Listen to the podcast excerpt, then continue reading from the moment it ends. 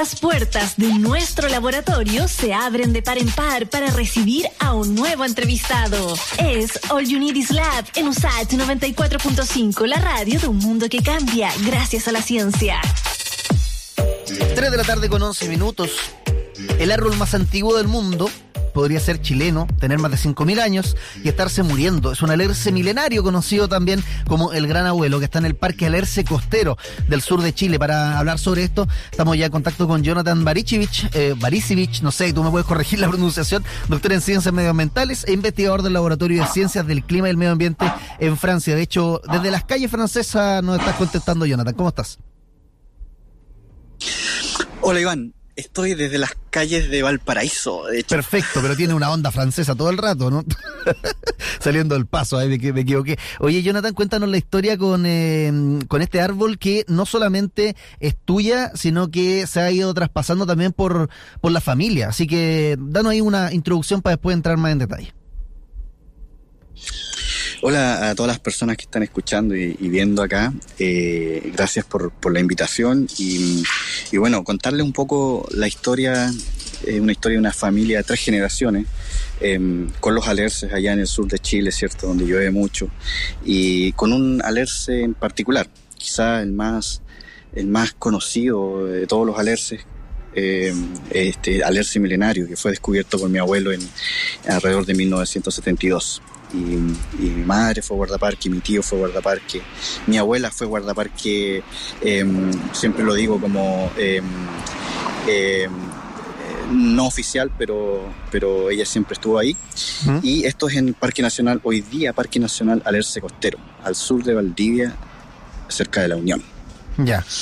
Oye, Jonathan, eh, ¿por qué es importante esto, eh, más allá de, de, récord más, récord menos, no fuera de, esa cuestión, fuera del medallero, ¿no? Eh, ¿Por qué es importante el reconocimiento de un árbol tan antiguo que no solamente está en Chile, sino que hay otros casos también en Estados Unidos, en México? Dinos ahí como la relevancia, ¿no? Más allá del logro.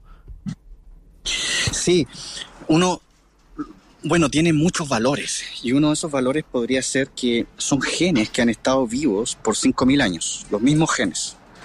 ¿Te fijas? Eh, o por miles de años, ya sea el caso de, de otros árboles antiguos. Y uno puede ver estos árboles son eh, es una parte de los genes de la población, una pequeña fracción muy importante, eh, que sería equivalente como acá la gente que llegue sobre 100, por ejemplo. Vemos muy mm. poca gente que llega sobre 100 y los que lo, hacen y están en, muy buena salud, uno se pregunta cómo vivieron, qué tienen. Mm. ¿Cierto? Es lo mismo estos árboles. Y, estos árboles entonces llevan en su madera, en, su historia, llevan eh, un mensaje un mensaje hacia las generaciones del futuro. Son mensajeros del planeta. Y, nosotros ah, con los anillos de crecimiento y su química y sus características podemos descifrar en parte ese, ese mensaje. Entonces, eso son un tesoro viviente y una cápsula del tiempo si lo pudiéramos decir. Oye, Jonathan, y tú te hiciste una pregunta solo, casi no la dejaste dando bote ahí. ¿Quién es lo que tiene este árbol entonces que, que ha podido vivir más de 5.000 años? Em, es primero es una combinación de factores. Em, primero es, es que está en un lugar muy único y es el único alerce en torno a, en torno en esa área, digamos. Y no tiene otros alerces creciendo junto con él. Em, y, es un misterio, digamos, todavía es un misterio porque logró sobrevivir, eh, ganarle el tiempo, digamos. Y luego, estuvo lejos siempre de los caminos y de toda la, explotación maderera en los últimos tiempos. Entonces eso lo, alejó de los, de los eh, madereros, digamos. Mm. Oye, y de hecho en, el, en términos de conservación, eh, ¿cómo porque, eh, por ejemplo, el de el que está en California, ¿no? Hay un árbol en California también que tiene muchos, muchos años. Hay otro en México, de hecho, estuvimos hablando hace poco del, del allá en México, eh, y siempre hay como una dualidad entre que queremos darlo a conocer y preservarlo, pero al mismo tiempo protegerlo también de la acción del hombre. De hecho, el de California, su ubicación es como un misterio, ¿no? Ni siquiera se publican fotos de él para evitar que la gente lo busque y de repente lo dañe eh, innecesariamente. ¿Cómo se da aquello entre publicitar, digamos, eh, o difundir su, la importancia de su conservación, pero al mismo tiempo evitar que la gente llegue y lo pueda vandalizar? Sí, ese, siempre es un dilema, digamos, y acá eh, la diferencia del alerce milenario es que eh, estaba ya, ya digamos, em, eh, descubierto, digamos, se conocía dónde estaba. Y mm, entonces iba mucha gente y lo estaban dañando sus raíces y requería realmente una acción de conservación urgente.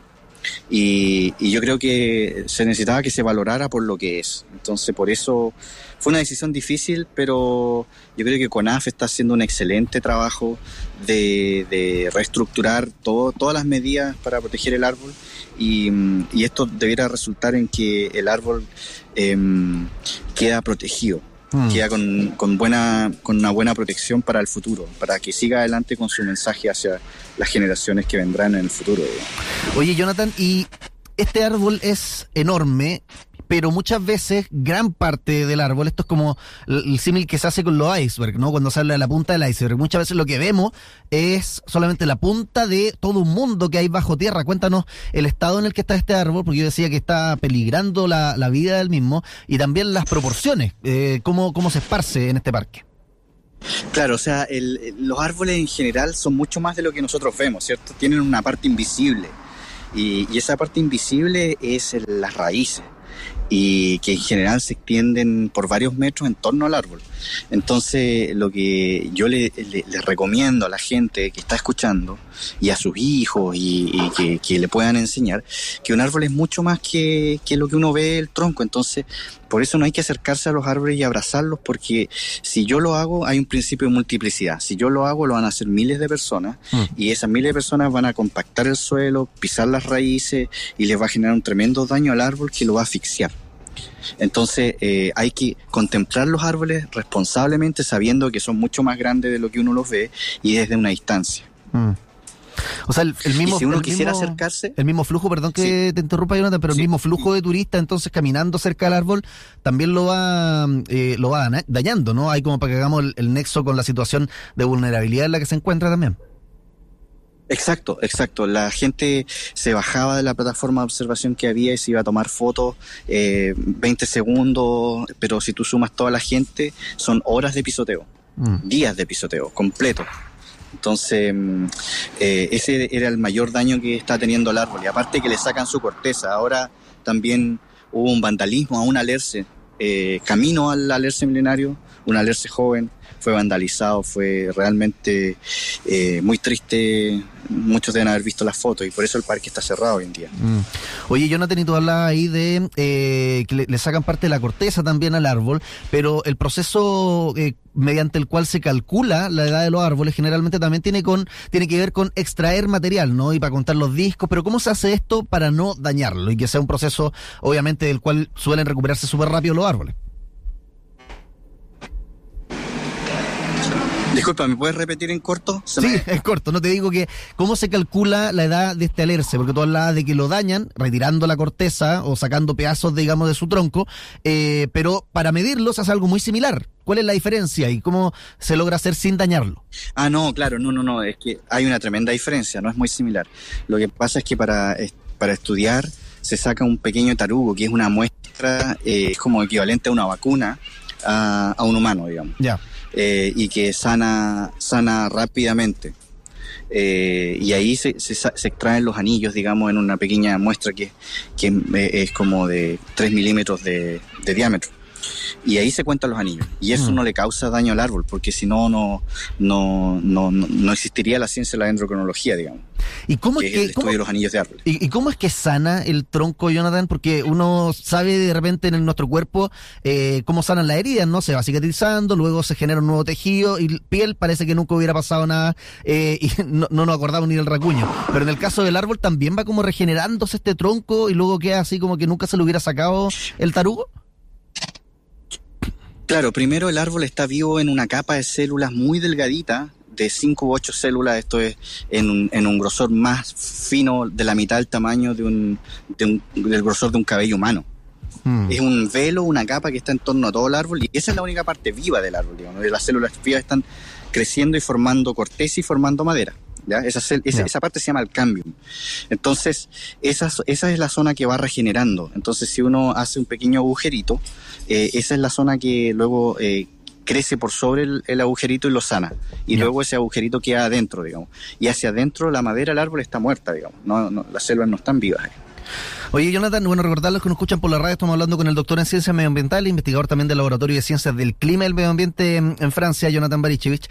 Eh, y esta metodología para hacer el conteo de anillos, eh, ya un montón de décadas, ¿no? Mucho tiempo que se cuenta la edad de los árboles así, desde el centro hacia afuera se van contando los anillos, pero ahora entiendo, eh, se está computarizando también este sistema. Cuéntanos cómo se avanza en esta tecnología que es bien longeva, para ponerla al día en cuanto a tecnología actual.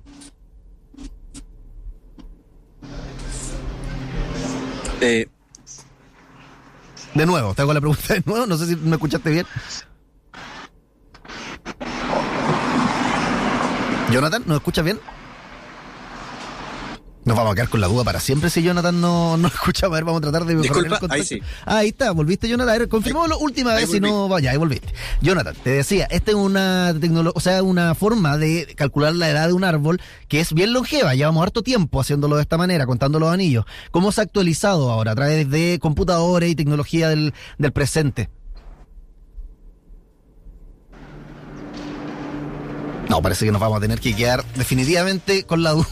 Chuta, qué lata. Le vamos a preguntar por interno a Jonathan y les vamos a explicar a ustedes que nos escuchan eh, All You Need Is Lab por Santiago TV y también por Radio Sach eh, cómo se va avanzando también en esta tecnología de contar los anillos de un árbol que hace un tiempo atrás era una cuestión manual, no visual. Se iba viendo, de hecho, cuando era una época seca para el árbol, cuando iba siendo una época lluviosa para el árbol, incluso ciertas heridas, entre comillas, de incendio, eh, son visibles a simple vista cuando se saca esta porción de, madera del tallo de un árbol, pero por supuesto ahora se van eh, integrando elementos computarizados. Entonces, a través justamente de estas nuevas tecnologías se puede ser más preciso ahora y no es agarrar una regla, digamos, y medir cuánto anillos tenemos ahí en el tronco, sino que a través de computadores se puede llegar al detalle 5.486 anillos.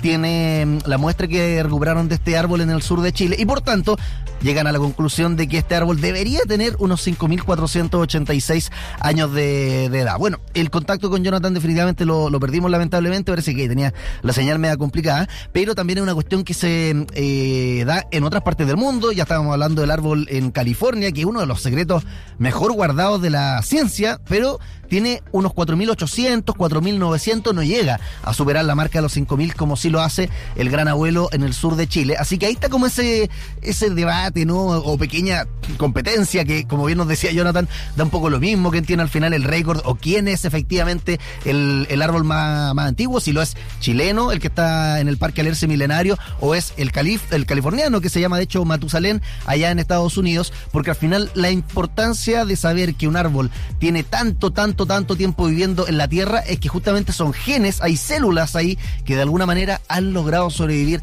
todo ese tiempo. Así que bueno, seguimos haciendo el Unity Lab entonces cuando son las 3 con 24 minutos.